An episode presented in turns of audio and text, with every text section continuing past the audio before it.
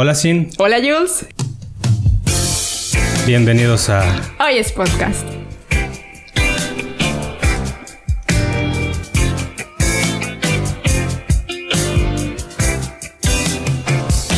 Hola amigos, ¿cómo están? Buenas noches con nosotros. ¿Cómo andamos el día de hoy?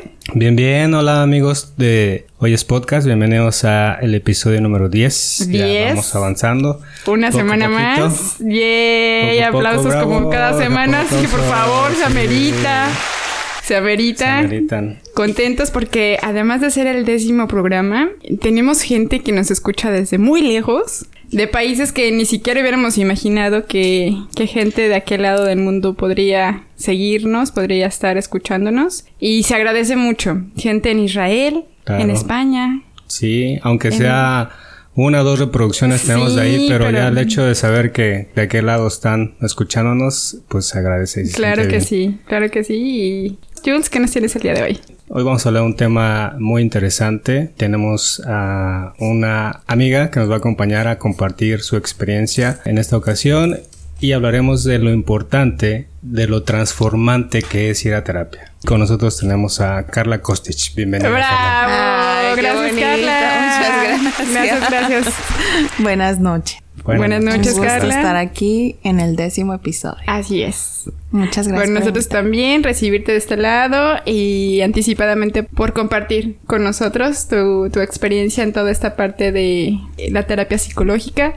Un tema que sigue siendo tabú Claro. para mucha gente. Un tema que aún, pues vaya, muchas personas rehusan por creencias, por, por experiencias también puede ser, por diferentes temas. Pero al día de hoy les queremos platicar acerca de, de esta parte de la psicología desde un punto de vista más personal, más de personas de, de cotidiano, vaya, desde pacientes. desde el enfoque de, de, de una persona que toma la terapia y cuéntanos un poquito de ti, un poquito de ti, ¿no? Cuéntanos en contexto acerca de quién eres. Pues soy una, soy una mujer hotelera, soy una mamá eh, desde hace casi 11 años que justo por esa razón acudí a terapia, ¿no? La primera vez. No, no la primera vez, pero ya de manera continua. Eh, no soy psicóloga, no tengo para nada las, las bases eh, profesionales que se necesitan para hablar del tema, pero sí soy una paciente que ha acudido a terapia eh, desde hace más de siete años, casi ocho.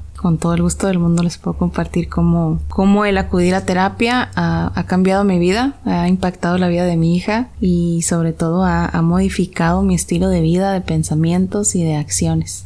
Sin duda, pues la terapia es una herramienta invaluable, realmente en donde podemos expresar puramente nuestros problemas, nuestras preocupaciones. Siempre creo que necesitamos a alguien que contar, a alguien para contarle nuestros, nuestras situaciones. Y ese alguien pues es un profesionista siempre, ¿no? Un psicólogo. Es una persona que creo por su profesión pues no tiene prejuicios, es objetivo, Neutro. y es neutro, entonces trata de darte tu mejor consejo, a veces cruel el consejo, creo yo, pero acertado ¿no? la mayor parte de las veces. Lo que necesitas. Y realmente es un desahogo. Hay veces que es muy bueno contárselos a tus mejores amigos o mejores amigas, que también es creo que una extensión pequeña de la terapia, pero el que es profesionista sabe cómo llegarte. Sí, es, pues vaya, son acompañantes que, que tienes, ¿no? Ellos son, son personas que, que entienden esta, ese funcionamiento del cerebro y que entienden que, que hay ciertos patrones que solemos que solemos seguir también y, y que saben y que les ponen nombre a lo que a veces uno no entiende,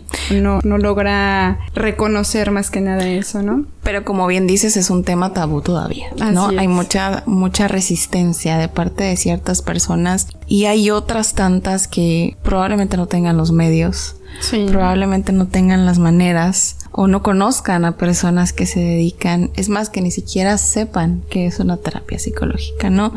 Y hay otras tantas que lo saben, que tienen los medios, pero que eligen distintas formas de sanar. Unas personas me decían, no, es que yo el ejercicio, porque yo a todo mundo quiero invitar a terapia, yo a todo mundo le digo, ve a terapia, ve. Sí. Porque para mí me ha beneficiado y me ha ayudado y me ha cambiado y ha traído muchísima abundancia a mi vida. Pero hay personas que me dicen, Carla, no, es que o no me gusta, o para mí la terapia es el ejercicio, o para mí la terapia es mi trabajo y muchísimas cosas más, ¿no? Cocinar, limpiar, etcétera, etcétera. Pero sigue siendo algo en lo que no todas las personas están abiertas a. Ok. ¿no? Entonces, yo creo que el reto más grande que tienen todos los seres humanos es poder entender y poder aceptar desde muy pequeños que todos necesitamos ayuda. Que ninguna infancia es perfecta, que ninguna persona adulta es perfecta, que todos tenemos necesidades y que todos tenemos huequitos emocionales que tenemos que llenar. Claro. Simplemente el, el ir de la mano con una persona que te puede ayudar a entender toda esa parte que, que tú no conoces, ¿no? De ti. Que ellos son los que te guían, no los que te van a decir qué hacer. No. Como tal, pero sí son nada más una guía que te van a ayudar a descubrirte a ti y entonces ahí a abrir puertas para tu sanación. Y es que ir a terapia es encontrarte tal vez por primera vez con la persona que más gorda te cae, que no quieres ver, que tanto criticas en otros ojos, que tantas cosas malas tienen otras personas. Esa persona o eso que tú tanto intoleras de otras personas es justo lo que vas a ver en terapia. Claro. Es justo lo que te vas a encontrar ahí. Y esa persona eres tú. Así es. ¿No? Te vas a encontrar con un ser vulnerable, te vas a encontrar con una persona que tiene, yo siempre, siempre, siempre, y no sé si en algún momento lo platiqué contigo, yo siempre divido como al ser humano en tres fases, ¿no? En su etapa de niño, en su etapa de adolescente y en su etapa adulta, ¿no? Entonces es llegar a terapia en tu etapa adulta y ver qué le hizo falta a ese niño, a esa niña, qué le hizo falta a ese adolescente para que entonces te empieces a hacer cargo de ti mismo en cada etapa de tu vida y ver que podemos llegar a la etapa adulta y ser plenos y ser felices y estar completos, ¿no? Para poder entonces emanar ese brillo, emanar esa abundancia y sentirte bien, porque sí se puede. Sí, yo creo que es algo muy, muy desmenuzante, ¿no? Siempre es, vas a acudes al psicólogo y, y, realmente tocan las partes vulnerables que no queremos entregarle a cualquier persona, ¿no? Ni siquiera a tu propia familia a veces.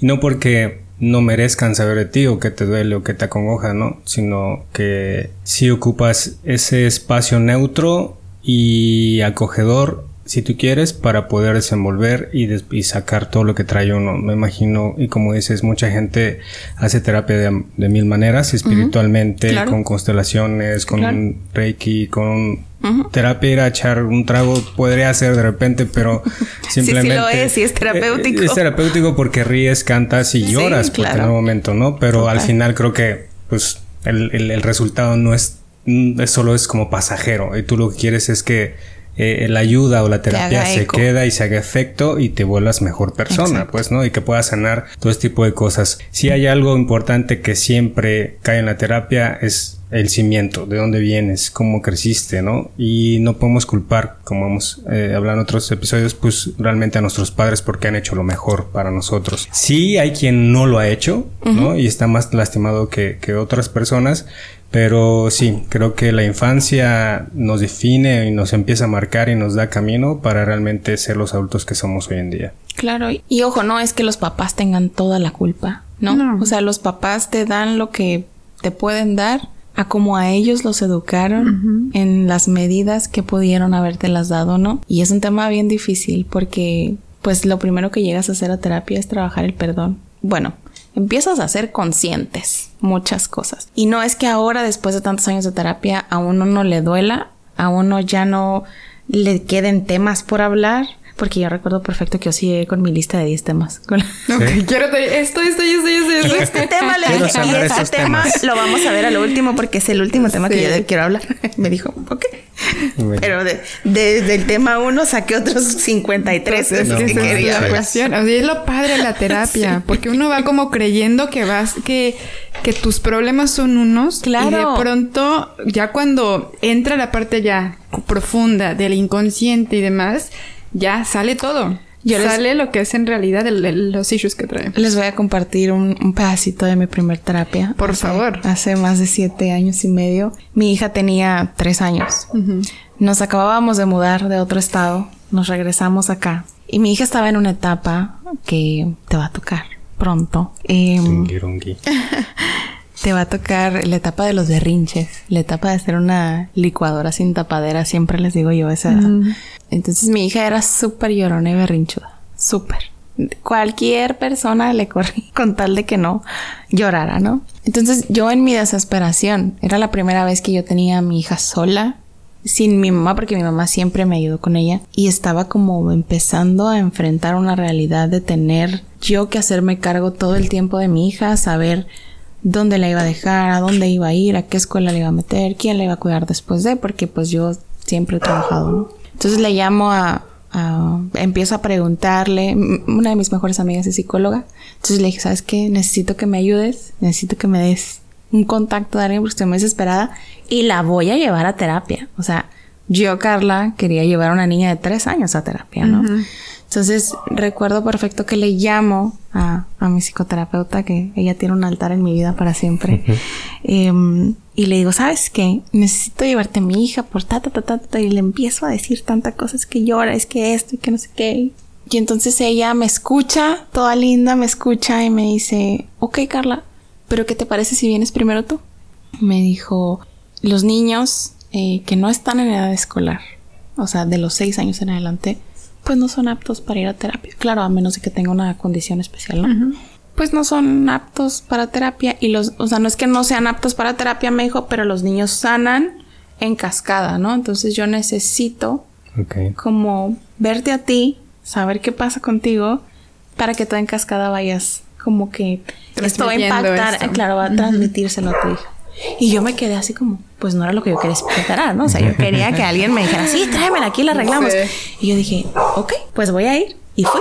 Y yo recuerdo esa terapia porque es como cuando te subes al ring y te pegan unos knockouts y sales así como toda mareada, como toda que no hayas tu lugar, ¿no? A mí me dijo mi terapeuta, eh, no, pues es que mi hija esto y mi hija aquello y sabes que hace esto y los berrinches y el llanto y yo toda frustrada y en mi desesperación de no saber cómo manejar un berrinche, eh, de, de actuar de una mala manera con ella y le dije yo ya no quiero esto, yo ya no quiero ni que llore, ni quiero gritarle, ni quiero pues pegarle si tú quieres, ya no quiero eso, ¿no? Porque habíamos tenido un episodio bastante fuerte antes y yo dije ya, ya, ya no más. Y ella me dijo algo súper fuerte que cuando me lo dijo yo fue así como, pero ¿de qué se trata esto? porque lo voltea conmigo?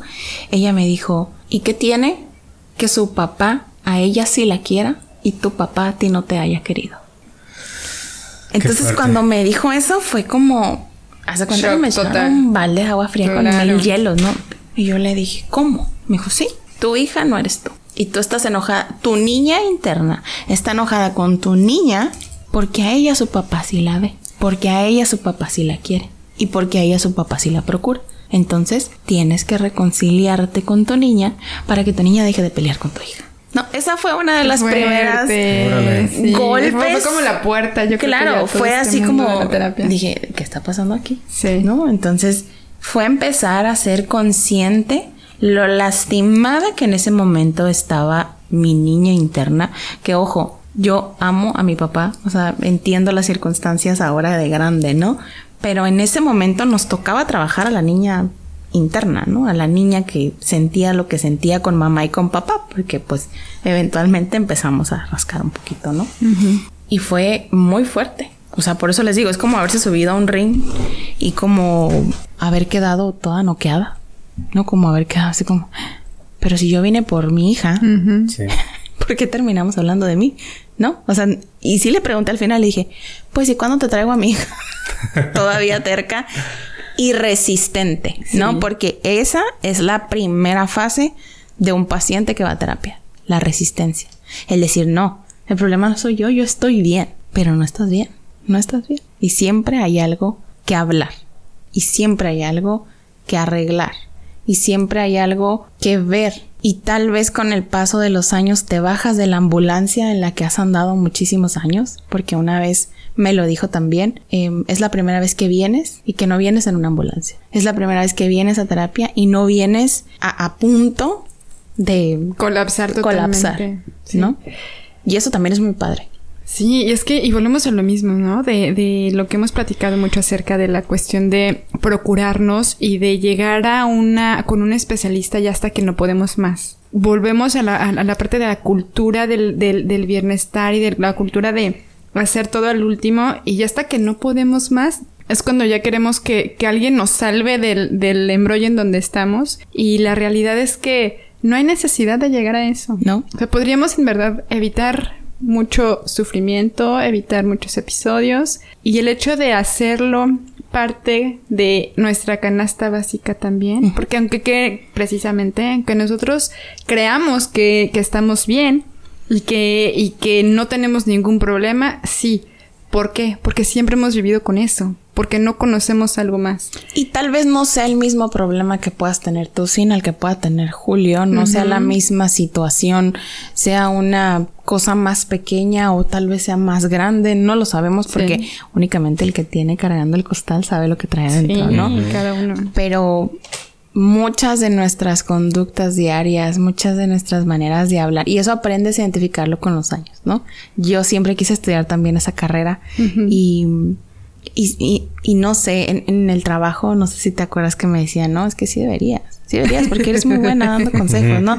Pero pues uno es bien bueno para dar consejos en vidas Sí. ajenas. Siempre. Hazte cargo de la Sí. tuya, verás que no va a ser nada fácil. Sí, sí, sí. La parte esa que dices de siempre damos nuestro mejor consejo y no lo podemos aplicar a nosotros mismos es porque siempre necesitamos que alguien nos los diga. Pareciera que no y dices, bueno, no necesitamos ir a terapia cuando estamos realmente ahogados, sino realmente de hacerlo como la canasta básica.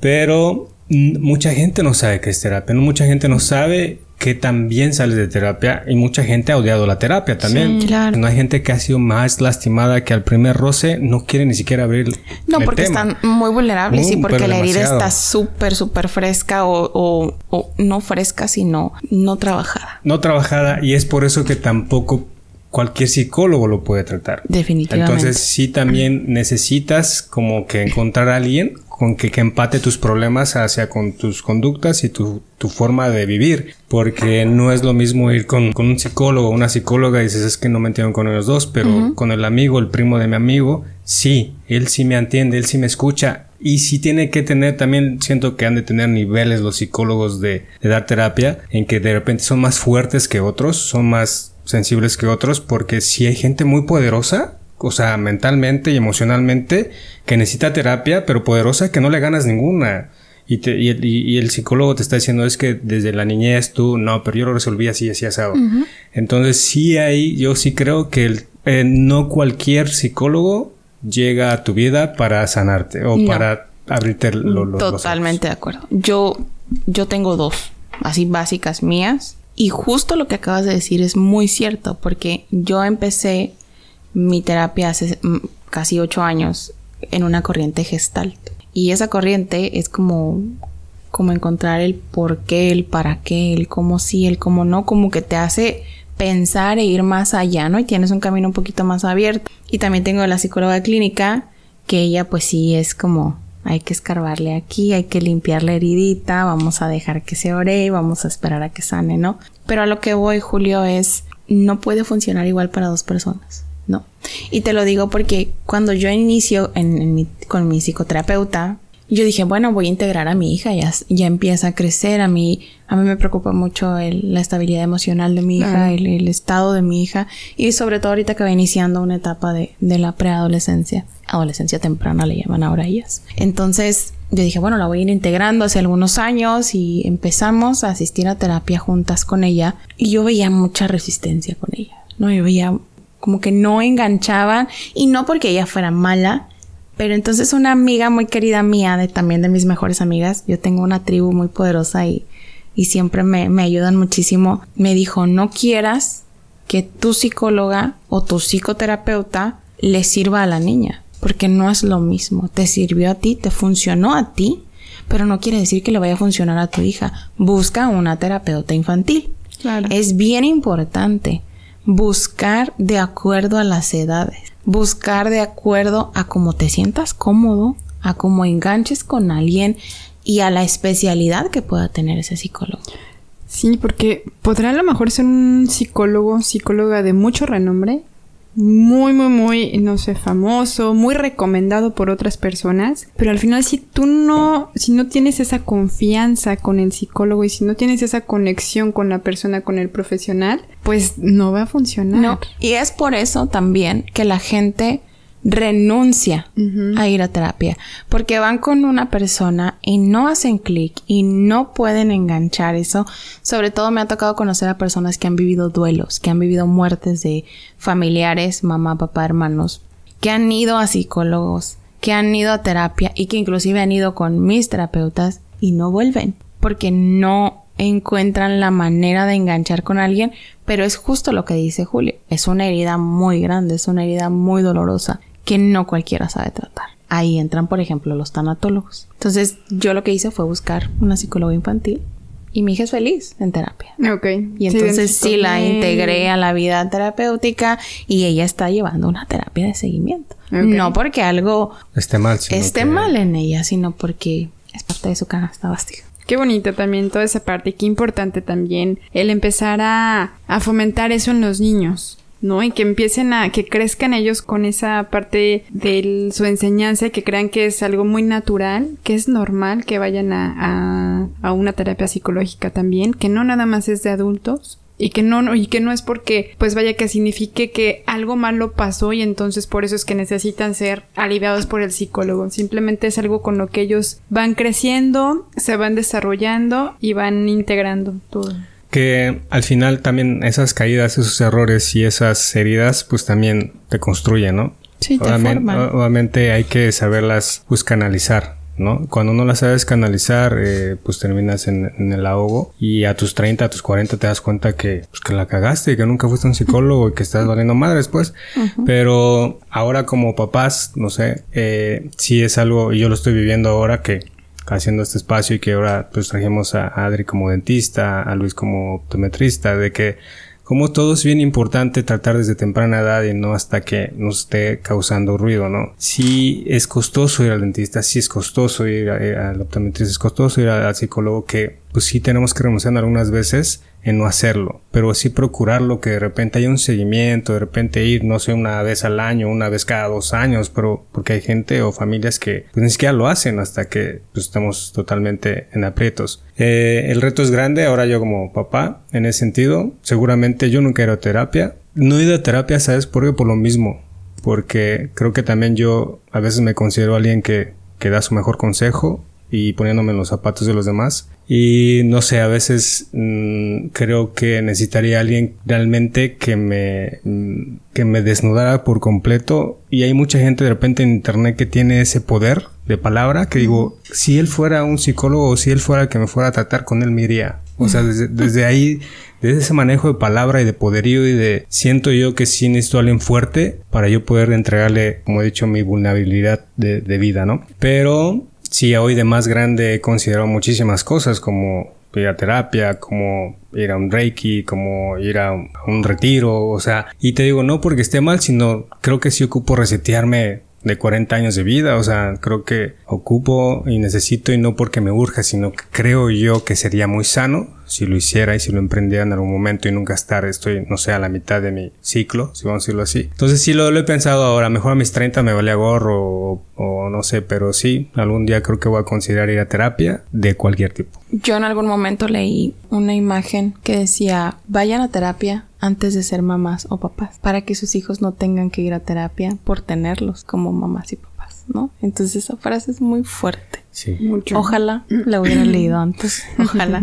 hubiera hecho algo antes. Pero es increíble cómo impactas en la vida de tus hijos. Es increíble cómo transmites patrones en la vida de tus hijos. Porque nosotros le aprendimos muchas cosas a mamá y a papá. Algunas cosas por sangre, otras cosas por, por eh, ejemplo. Pero los patrones a veces se repiten inconscientemente. Y eso es una de las victorias más grandes que me puedo poner así como estrellita para mí. El romper ciclos, el romper patrones, el cambiar el rumbo por completo y decir, mm, mm, por aquí no es. No quiero esto para mí. No quiero esto para mí ni para mí. Y es que uno, cuando te haces consciente de lo que tienes que mejorar en ti, de lo que tienes que superar, ya totalmente entras en esa, en esa burbuja de la responsabilidad y no puedes quedarte sin hacer nada. Y no es que ya no, como lo decía ahorita, no es que ya no te equivoques, no es que ya no, te duela, pero lo haces desde un punto más consciente. O sea, cuando estás mal o cuando una situación se te sale de las manos, ya no tardas tanto en hacer el autoanálisis y decir, ay, me equivoqué aquí a lo que te iba a preguntar. Eh, mm, ya llevas varios años en terapia, eh, pues te has considerado como que también has aprendido de ellos y de repente ya como que lo traías en tu personalidad porque ayudas también a más personas. Y ahora que vas a terapia complementas tal vez ese poder de información. Ahora es más fácil autoterapiarte, o sea, sin ir a, a un psicólogo, o sea, de lo que has aprendido. Sí, y no, porque mm, sí es, hay más espacio en las asistencias al psicólogo, porque al inicio sí eran cada semana, cada dos semanas, y ahí sí le tenías que invertir, pero justo por eso, porque yo andaba en una ambulancia. Porque todo lo que yo traía en ese momento urgía y era para atender ayer. Sobre todo la situación que yo tenía con, con mi hija, la reconciliación que yo tenía que hacer con mi niña interna para poder vivir en armonía con mi. Entonces, una vez que te bajas de esa ambulancia y que haces tu terapia de seguimiento, ya la puedes ir espaciando un poquito más y la conjugas con cierta eh, actividad física, la que tú quieras. Cardio, pesas, gimnasio, crossfit, meditaciones, eh, caminatas en los cerros, lo que quieras. Porque hacer ejercicio de verdad ayuda muchísimo, ¿no? Yo lo comprobé en la pandemia, que fue mi manera de tener terapia. Hice terapias virtuales, pero mi mayor terapia en la pandemia fue el ejercicio. Y de ahí fue como yo me enamoré del ejercicio por primera vez en toda mi vida. Pero sí es más fácil como darte cuenta si es más fácil contestando a tu pregunta como poder auto, no autoterapiarte, sino autoanalizarte.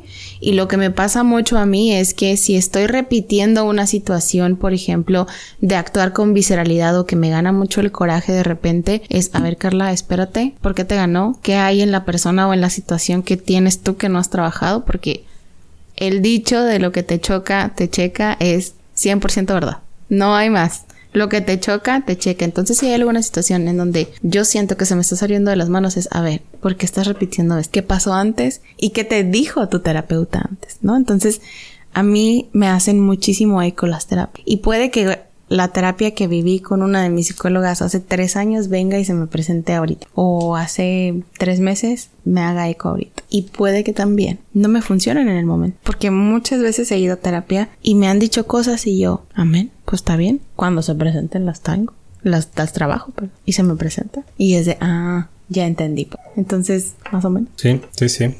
Que, quiero pensar también que, pues, la gente que va a terapia constantemente, como tú, que lo has agarrado como un estilo de vida también, se, se, se, desprende como se reproduce unos pequeños psicólogos para los demás que no pueden ir a, que, que, que, nos volvemos, que son tus amigos o tus amigas o tus compañeros de trabajo, ¿no? Entonces se agradece, la verdad, que la gente que va a terapia y lo hace como un estilo de vida, que, que, cuando baja al mundo otra vez a, al exterior y ve a compañeros o amigos en malas situaciones que puedas acercarte con pues con toda la confianza de decir, bro, o sea. Y los detectas. Ajá. Aprendes a observar a las personas y decir, a ver, ¿por qué este siempre viene enojado, no? A ver qué te pasa. Y cuando tú le llegas a preguntar a una persona, ¿cómo estás?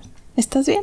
Y te dicen, sí, todo bien, seguro. Y cuando la persona ya se desborda contigo, pues no, no estaban bien. Yo creo que es lo más bonito de todo esto, de toda la parte psicológica, que si bien implica mucho un trabajo personal, te ayuda también con la parte externa con la gente que te rodea a poder identificar que si en algún momento a lo mejor tuvieron alguna conducta que para ti no está bien, que a lo mejor, no sé, una conducta eh, grosera, alguna conducta agresiva, alguna conducta algo que simplemente pues no, no va contigo, ¿no? Que no está bien, que no te hace sentir bien, te ayuda a entenderlos, a saber que todos tenemos una historia y que por algún motivo, circunstancia, razón, la persona es como es, la persona actúa de esa forma, se expresa de esa forma, hace sentir a la gente de cierta manera. Entonces, en esos casos es como de, te entiendo, sé que estás pasando por algo y ojalá que puedas salir pronto de eso. ¿No? O sea, me, ya en, lugar de enojarte, en lugar de, de seguirles esa, esa línea de, de, de, coraje,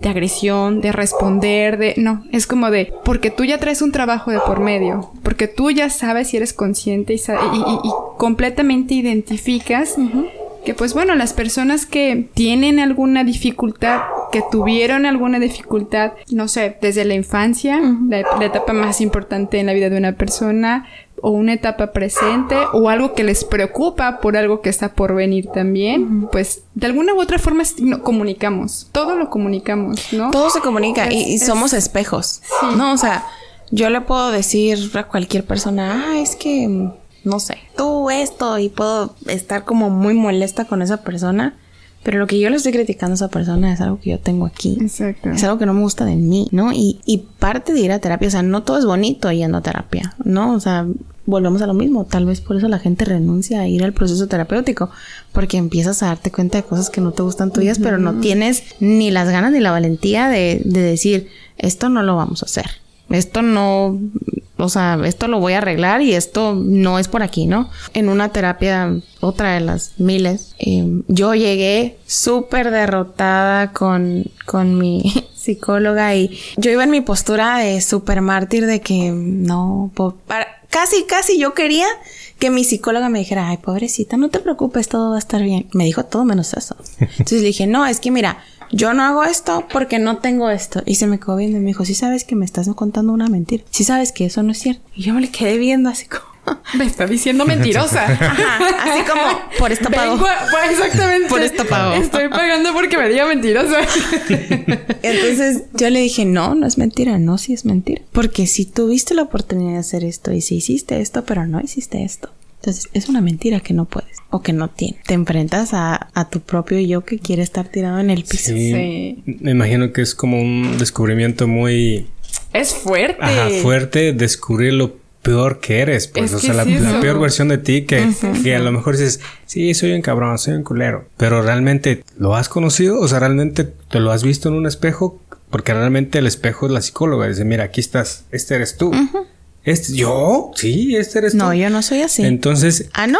Creo, y te lo, ajá, te lo demuestra, pues. Y es cuando sales, pero como dices, parece que fuiste a, un río, o sea, pero te desnudan. No, o sea, deshojan una cebolla, sí. así. Sí. pero mal. Y por eso dices, como hay gente que no le gusta ir a esos lugares porque a nadie nos gusta las que nos digan cosas feas, malas, negativas de uno mismo, ajá, las nuestras verdades. Si de repente entre amigos nos las decimos, ay, este qué trae. Y te sientes y dices, ay, ¿por qué me dijo eso? Me hizo sentir mal, no tomo en cuenta que yo no me siento bien para que me estén diciendo eso. Claro. Porque podrás a lo mejor reflejarlo o tú crees que lo, que lo proyectas, ¿no? Proyectar que estás bien y que todo, que todo va bien. Pero cuando tú te sientes con una psicóloga que totalmente sabe en qué momento estás mintiendo, en qué momento estás diciendo la verdad, eh, en qué momento le estás como que echando de tu, de tu cosecha y, no, ahí ya es como de, no te queda de otra. No te queda. Sí, entregarte, entregarte, pues. Es como de, ok, sí. Es, va así y, sí, totalmente. Y, es lo mejor, es lo más sano que puedes hacer en una terapia. Y es de lo que hablabas al principio. Te resististe mucho, pues, porque sabías, porque tú sabes qué carácter tienes de alguna manera y no te lo querías descubrir. Sabías que si me veo a mí misma pues me voy a desbordar, pero... Me voy a tener que hacer cargo de mí. Y te tienes que reconstruir otra vez, que a veces es lo más difícil. Pero una vez que perdiste esa resistencia, ¿qué ha cambiado en ti? O sea, ¿cómo te has sentido hoy en día? Yo te veo súper bien, pero tú, ahora sí. Entonces, Carla, antes y después de haber tomado todo este proceso psicológico. Wow. Carla, antes eh, era una persona que se tomaba todo personal. Carla antes vivía en guerra con el mundo y pensaba que el mundo estaba en su contra. Carla antes em, no pensaba en ella. Carla antes se entregaba en cuerpo y alma a cualquier persona. Carla antes le daba su confianza a cualquier persona. Carla antes yo, yo me veo como a una persona así que va caminando con una nubecita arriba de su cabeza y con, con muchos garabatitos así como nuditos en su cabeza. Y la Carla de hoy atravesó todas esas tormentas. La Carla de hoy se hizo cargo de cada uno de los nuditos que traía encima. Y Carla hoy es plena. Carla hoy es feliz. Eh, no soy perfecta porque la esencia de las personas no, no cambia. Pero mejorar es un acto de amor, ¿sabes? Mejorar, eh, no cambiar, pero mejorar y hacerte cargo de lo que no está bien es un acto de amor para tu hijo, para tu hija, para tu pareja, para tus amigos, para tu familia, pero para ti mismo, ¿no? Y yo creo que para mí el trabajo más grande y más poderoso que yo he hecho es amarme a mí y ponerme a mí primero, porque si yo estoy bien, todo lo demás va a estar bien, mi hija va a estar bien, todo va a estar bien y y sí hay una luz al final del túnel y sí eh, hay un tesoro al final del arco iris y sí se puede, ¿no? Julio decía, te tocó autoconstruirte, ¿no? Reconstruirte. Sí. Y no fue fácil y me dolió muchísimo y entonces aprendí que las personas no me rompieron, que yo solita estaba rota. Y que yo solita me tenía que pegar y que yo solita tenía que encontrar nuevas piezas para mi rompecabezas y que nadie me viene a pintar mi mundo de colores, que yo lo pinto, que yo pinto mi mundo solita y me sobra color para dárselo a las demás personas, ¿no? Me sobra brillo, me sobra magia y soy muy feliz compartiéndolo con las personas, pero soy muy cuidadosa ahora también de a quién le doy ese color, a quién le doy esa magia, a quién le doy ese brillo, porque no todos merecen esta nueva versión de ti, no todos merecen la mejor versión de ti. Y eso es algo que tienes que aprender a poner límites. Entonces yo creo que el, la Carla de ahora está muy orgullosa de lo que fui y de lo que soy. Muy, bien. Importante, Importante. trascendente y qué mejor que una persona que ha pasado por, por esta experiencia eh, nos puede dar testimonio totalmente de, de hasta dónde te puede llevar una terapia psicológica, ¿no? Hasta dónde puede cambiar tu vida una terapia psicológica. Como bien mencionas, no cambias en esencia, pero sí esas partes que, que, que te pueden llegar a, opacar, a limitar. ¿no? Entonces, esto te destapa, te ayuda a desarrollarte y totalmente te lleva a tomar la mejor versión de ti mismo. Es muy bonito. Sí, te felicito por la nueva versión que eres. Eh, y la verdad, no es fácil, ¿no? O sea, no, no he atravesado eso, pero creo que la manera en que lo proyectas alienta y va a alentar a muchas personas si nos escucha realmente la terapia porque mucha gente pedimos a gritos ser escuchados, ser eh, abrazados, acogidos de mil maneras. Y sí, creo que una vez que estás ya en un nivel de terapia diferente, en donde te escucho y, declaras que pues, eres una mejor versión de ti misma, pones límites. Porque puedes volver a, a, recaer a una terapia en la que ya no quieres estar, que está una terapia un poco más cómoda y más sobresaliente. Y los límites es de repente pues dejar personas que te rodeaban, te rodeaban, que te intoxicaban, que te contaminaban y por muy chido que te la pases con ellos, pero realmente no aportan nada, o sea, son gente pasajera que luego se quieren quedar ahí. A veces siento son como chupando esos tu energía. chupando tu energía, son como vampiros energéticos. Exactamente, son vampiros energéticos. Yo te iba a decir como un virus troyano que se meten y se reproducen ahí, nunca se quieren ir. Pero y es y es bien fíjate nada más que que fuerte es esto porque puede ser hasta gente de tu propia familia, gente de tu núcleo, de tus amistades más cercanas, gente de tu trabajo con la que convives todos los días, 10, 8, 12 horas al día. Sí, o sea, es la misma gente que te rodea. el, el, y, cuando te vuelves capaz de detectar toda esa gente, esos vampiros energéticos, creo que empiezas a tener el control de tu vida. Empiezas como a blindar tus espacios. Sí. Empiezas como a restringir el acceso a tu vida a ciertas personas. Y, y algo bien importante que, que yo sí le quiero decir es, es maravilloso y es muy sanador sacar a personas de tu vida que ya no aportan, independientemente de lo que sean en tu vida. Familia, amigos, pareja. El parte de tu proceso terapéutico es aprender a tomar el control de situaciones más rápido de lo que antes pudieras haberlo hecho. Y vuelvo y repito, mi mundo no es perfecto, ¿no? Yo voy saliendo de una relación en donde yo descubrí que ya no era feliz. En donde yo tardé muchos meses en tomar la decisión de decir hasta aquí. Me costó muchísimo trabajo. No porque no lo hubiera hecho consciente, porque lo hice consciente desde meses atrás. Yo sabía que era lo que tenía que hacer, pero no me atrevía. Y me quedé en un lugar donde no era feliz. Y el hecho de haber tomado la decisión el hecho de llevarla a cabo, llevarla a cabo quiero decir de sacarla de mi boca y decir ya no quiero esto, me costó muchos meses, pero yo sentía que me estaba fallando a mí y yo le puedo fallar a todo el mundo.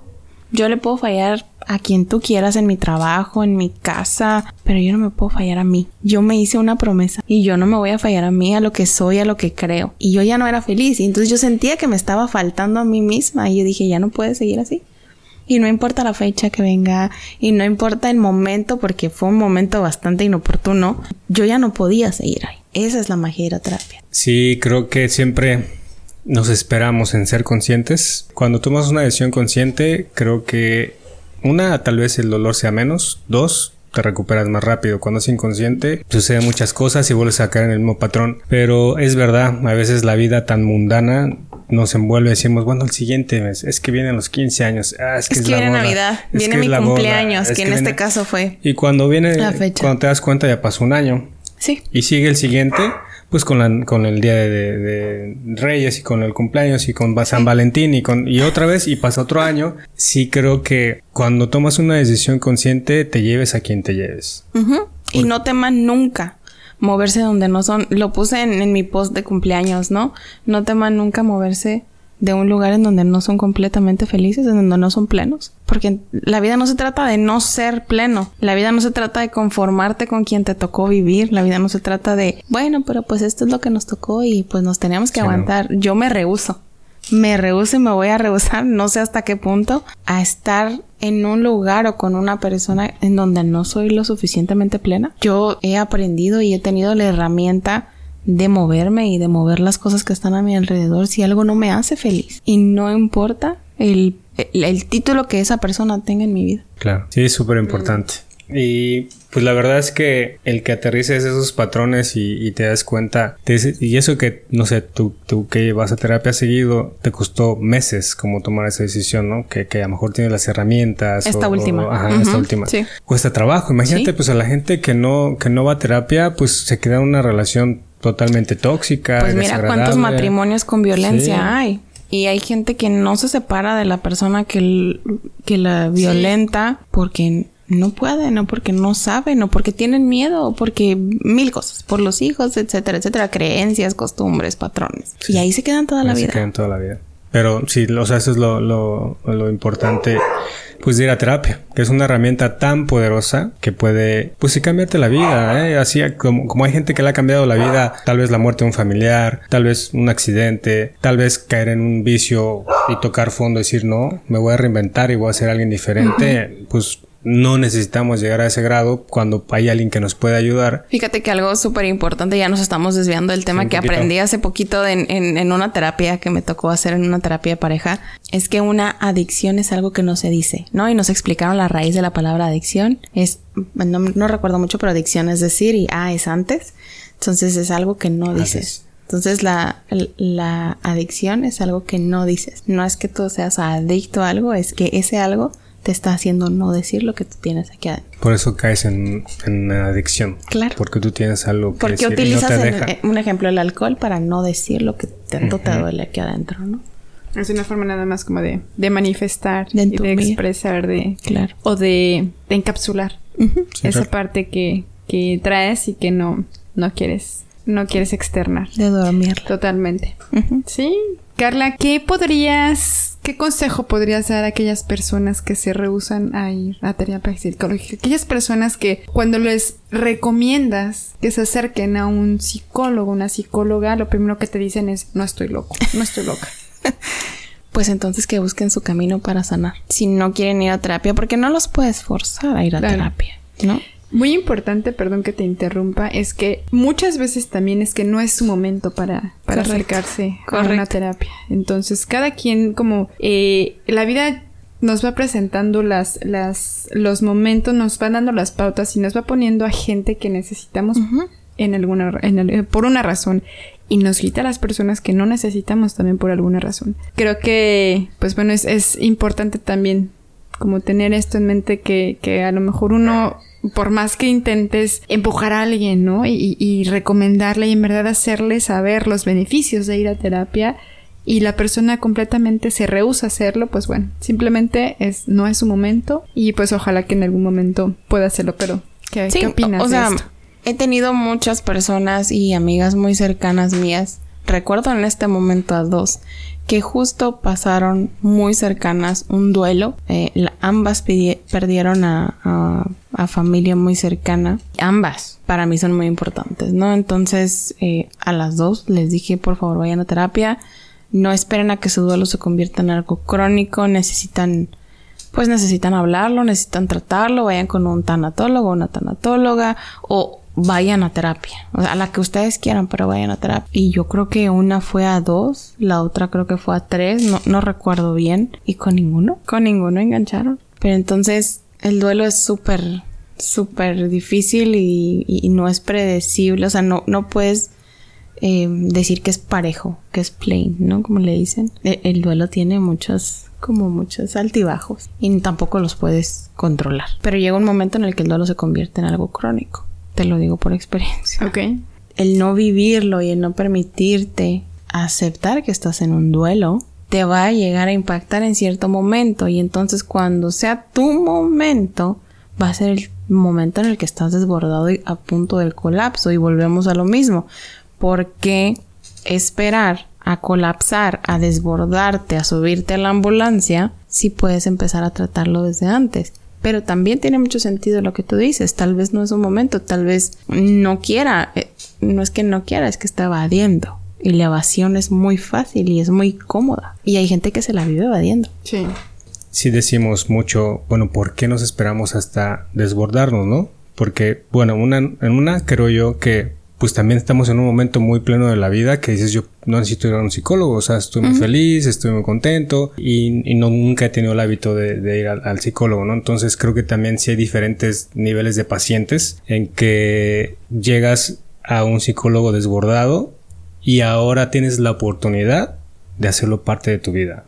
Tienes Una vez que ya llegas desbordado y que te ayudan, creo que puedes decir, creo que esto lo necesitaba de hace años y me ha llegado justo en el momento que me tuvo que llegar y me he reencontrado y voy una vez cada mes, o dos o dos veces a la semana, depende de cómo me siento, hasta si quieres hasta para echar el chal después, ¿no? O sea, no lo sé, pero necesitas esa parte quién más allá de un amigo un amigo, quién quién con quién poder desahogar realmente darte un punto terapéutico, un punto de vista terapéutico al respecto. Entonces, sí creo que tenemos la chance hoy en día de a nuestros hijos pues llevarlos de vez en cuando, ¿no? Crearles ese pues no hábito y a medida también de lo posible, ¿no? Porque económicamente pues son demasiados gastos hoy en día, pero que sí por lo menos una o dos veces prueben ir al, psicólogo. Que tengan la apertura y que tengan el, la puerta abierta para cuando ellos lo quieran hacer, ¿no? O sea, es básico, es y no es que ah, a fuerza quieren llevar a los niños a terapia, no. Tal vez tu mayor logro va a ser criar a un niño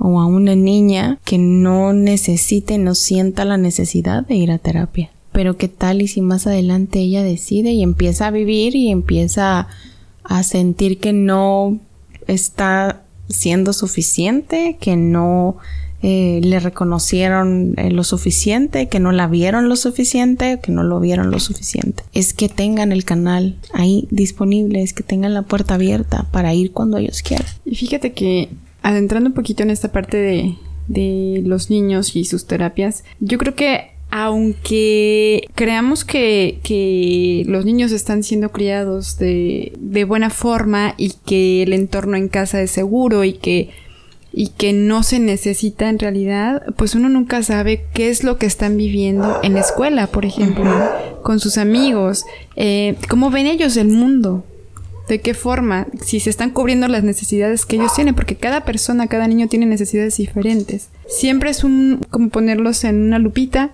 para conocer un poquito más allá y todo aquello que ellos no, no expresan porque no saben en realidad. No saben cómo hacerlo. Están descubriendo sus sentimientos, apenas están están descubriendo todo este mundo de saber por qué me siento así, cómo se llama cuando me siento así, qué es lo que me hace sentir así. Entonces es clave también para los niños esto, ¿no? Y, y totalmente es de mucha ayuda y puede ser también la llave para que ellos de una, en una etapa adulta puedan ser unas personas también plenas. Y pues bueno, es em, sí es muy importante. Sí, sí. Por ejemplo, en el caso de tu hija, tú le has, tú le has acabado de abrir una puerta muy importante en su vida de a terapia. Va a llegar, como dices, en algún momento dado, a lo mejor va a renunciar a ella porque está dedicada a sus emociones, a sus preferencias, a su escuela, a sus gustos y, va a entrar en ese momento. Pero el día que no se encuentre ella misma, te lo aseguro que ella misma va a ir a tocar la puerta de su terapeuta y decir, estoy aquí.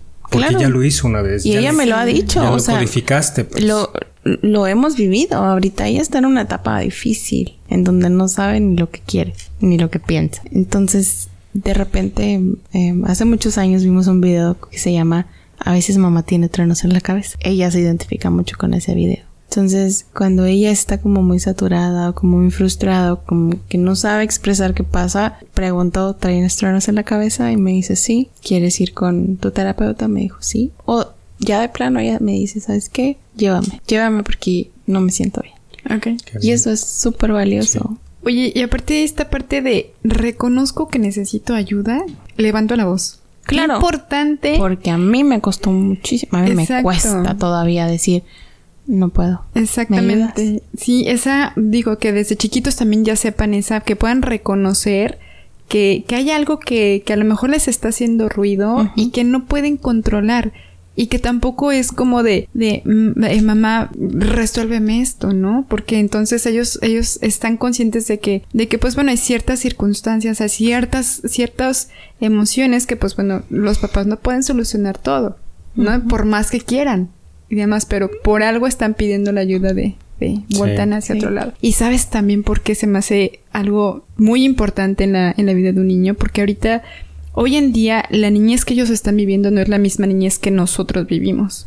¿No? Entonces ya hoy en día ellos tienen mucho más presiones, están más expuestos a, a, a otros Y las redes a sociales. otras cosas. O sea, está, le está pegando durísimo, durísimo. Entonces, de alguna forma es una, es, es, es una manera de protegerlos también a ellos, ¿no? Y de prepararlos ante todo esto que están viviendo. Es una manera de, de como dices, de blindar y de preparar su autoestima. Sí. Porque creo que es un papel muy importante con eso de ser las redes sociales, de no ser aceptado, de sentirte bien por likes.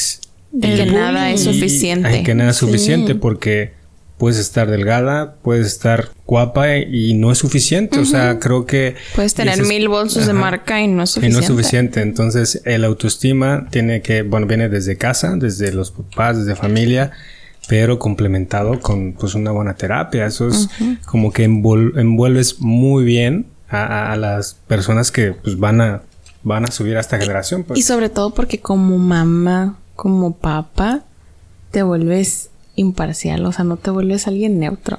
Porque si tú estás viendo que alguien le dijo Claro. algo a tu hija Brincas que le dolió, totalmente. o sea, inevitablemente te va a doler, vas a brincar y te vas a enfurecer.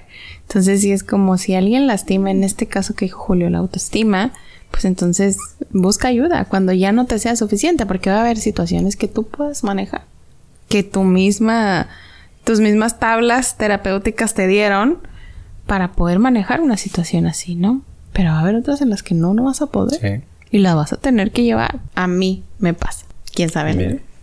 ¿Algo más que Vamos. quieras complementar, Carla? O, o alguna, tal vez, me imagino que sigues varias páginas que puedas reco- recomendar en canales de YouTube que puedan, pues, aportarle a la gente que realmente busca, pues, algún cierta, ciertas salidas o, o- o información al respecto.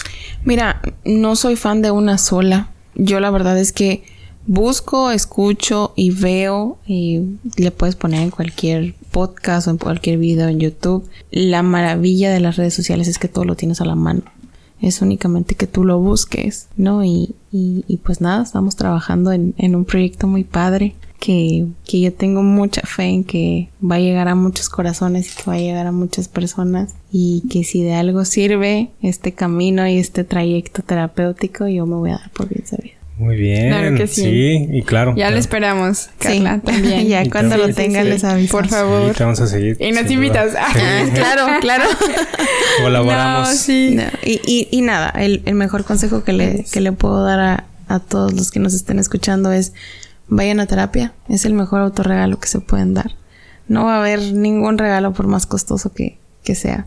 Hay una inversión. Que, sea sanarte a ti, que sea vivir a gusto contigo. ¿no? Claro. Porque es muy difícil vivir con uno mismo. Yo podría concluir también con invitando a la gente, invitando a aquellas personas que tengan esa inquietud, que quieran conocer un poquito más acerca de ellos y entender acerca de, de su estado, de, de sus emociones, de sus pensamientos, de su forma de relacionarse con la gente y con ellos mismos en especial, que se acerquen a terapia. Y yo sé que no siempre es fácil ir a terapia, ¿no? Por la parte económica y no todos tienen los recursos para hacerlo, pero cuando alguien tiene en verdad la intención de cambiar y de mejorar, busca los medios para hacerlo. Y no nada más me refiero a lo mejor por la parte como tal de asistir a una terapia psicológica, ¿no?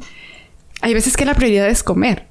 Hay Claro. veces que la prioridad es mandar a los niños a la escuela, ¿no? O llevar, no sé, dinero para poder transportarte para llegar al trabajo. Entonces, para todas esas personas, pues yo puedo, puedo decirles que siempre va a haber algo que les pueda aportar, un libro, un, un canal de YouTube, un podcast también. Siempre va a haber un medio para, para, y casualmente la vida es tan bondadosa que les va a poner lo que necesitan escuchar, leer, saber, así es. Entonces confíen en eso, confíen en que sí se puede salir y que en verdad va a llegar algo que a, a su vida que, que va a poder ser la puerta para que poco a poco vayan descubriendo todo aquello que, que pues bueno, necesitaban en su momento. Entonces, yo cito a una psiquiatra que me gusta mucho que dice que entender es aliviar. Cuando uno entiende eh, su pasado, entiende su, su- sus emociones, entiende a su familia, entiende, entiende y, y lo acepta, pues viene un cambio, ¿no? Totalmente ahí ya, ya sientes, tomas todo desde otra perspectiva y eso es lo que te ayuda a transformarte. Entonces, busquen, busquen, busquen la forma de acercarte a esta parte de conocimiento, autoconocimiento. El autoconocimiento. Sí, Jules. Concluimos con esas dos versiones. Estuvo Muchísimas muy gracias. nutritivo este episodio y pues nos vemos pronto. Gracias por haberme invitado. Gracias a ti, Carlita, por estar aquí. Muchas gracias Carla, Gracias. cuídate mucho, nos veremos en tu próximo proyecto, Sí. tal vez pronto. Sí, Y muy emocionada. Muy bien. Cuídense, hasta la próxima. Adiós. Bye.